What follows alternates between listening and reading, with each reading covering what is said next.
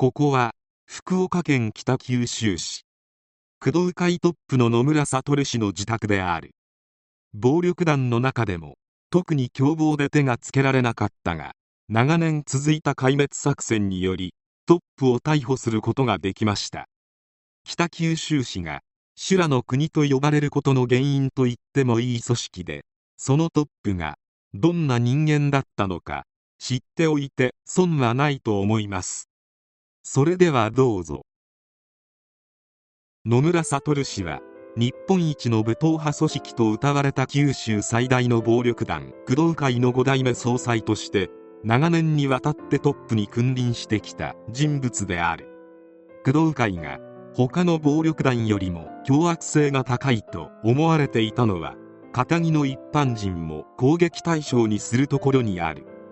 そもそも工藤会は北九州地区最大かつ九州地方最大規模の暴力団組織で北部九州地方に根ざした他のあまたの暴力団組織と同様極めて好戦的な傾向を有することが指摘されており強烈な反警察志向簡単に激高する手段としての闘争ではなく闘争行動それ自体に価値を見出すなどの傾向を有することで知られる九州ヤクザの恒例であるとの評があり特に2012年には今最も先鋭的な武闘派組織として知られる団体と報じられた。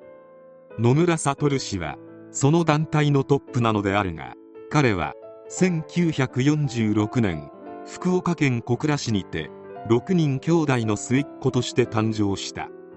実家は農業を営んでいたが多くの土地や山林を所有する大地主であり社宅用の用地を探していた自治体や企業を見つけては所有する田畑を高く売りつけて多額の利益を得ていた。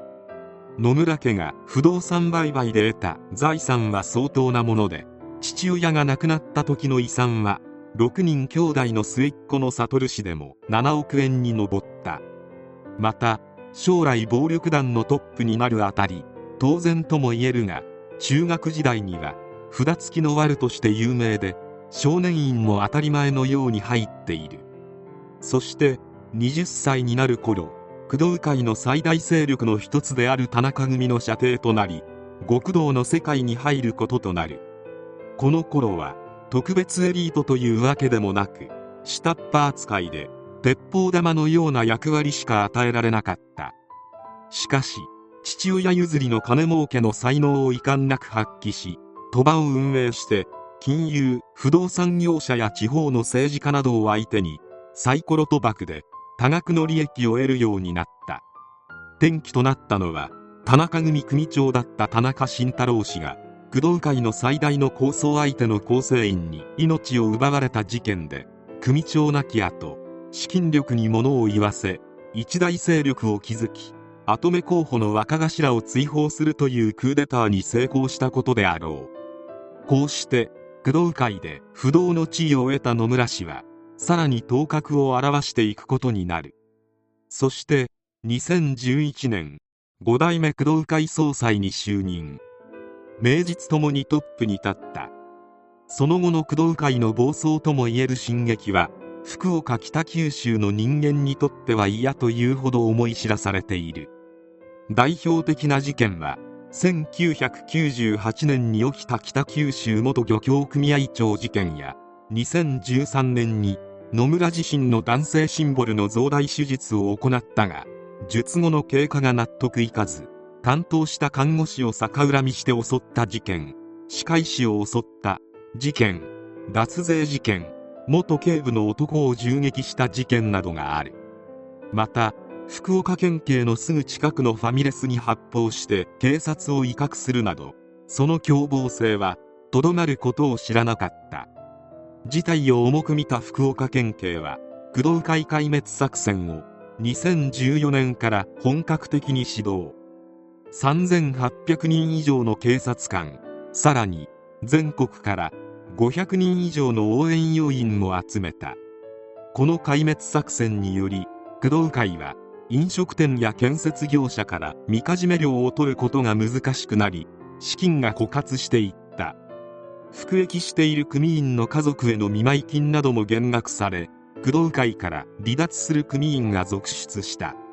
警察もただ追い詰めるだけではなく工藤会の離脱した組員に対して社会復帰を促す対策も施しており徹底的な弱体化を図った。これが功を奏して2008年には730人いた構成員も2017年には360人にまで半減した。そして福岡県警は念願の野村悟逮捕にまでたどり着く。ニュースでも報じられたが福岡県北九州市小倉にある野村宅はとんでもない豪邸で何台もの防犯カメラ巨大な駐車場要塞のように高い堤防で囲まれていた。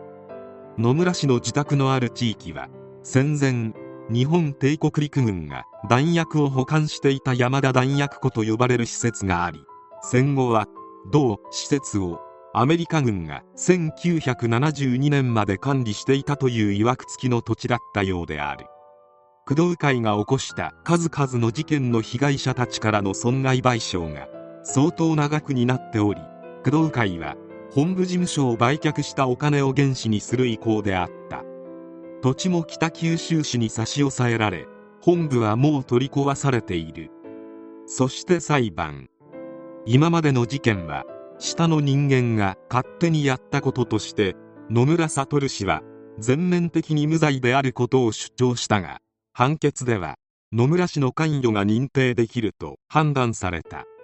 そして2021年8月24日野村悟氏に死刑。ナンバー2の田上氏に無期懲役を下した。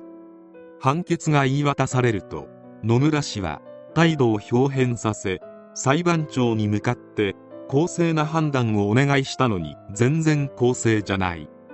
生涯後悔するぞ。と恫喝した。田上氏もひどいな。あんた。東京の裁判官になってよかったね。と威圧とも取れる発言を残して去った。今回の裁判に関わる事件で命まで奪われたのは一人である。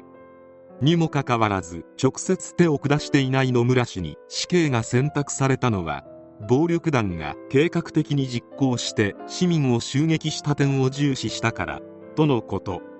間接的な証拠だけでトップに極刑を言い渡したのは前代未聞で反社会勢力は相当な衝撃を受けた。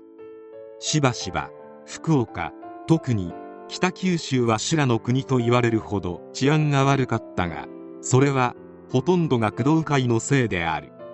一時期は暴力団お断りのステッカーが貼ってある店に片っ端から手榴弾が投げられるわマンションからロケットランチャーが見つかるわと北九州はかなり異質であった。今となっては福岡で暴力団員を見ることはめったになくなったそうだが一度ついたイメージを拭うには相応の時間が必要であろう。残党も残っているかもしれないため一応注意は必要である。そして判決後に野村氏が脅したこともあり裁判長及び関係者はしっかりと警察が保護しておく。必要がある。そこまでしてようやく工藤会の事件にけりをつけられるのだから。